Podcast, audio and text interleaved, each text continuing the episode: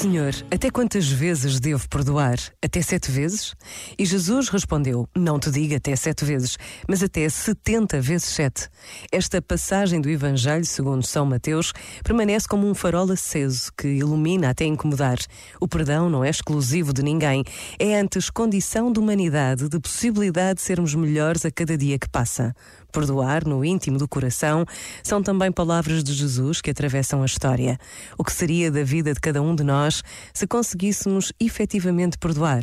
Por vezes, basta a pausa de um minuto para nos interrogarmos se a possibilidade do perdão pode fazer parte do meu dia. Pensa nisto e boa noite. Este momento está disponível em podcast no site e na app.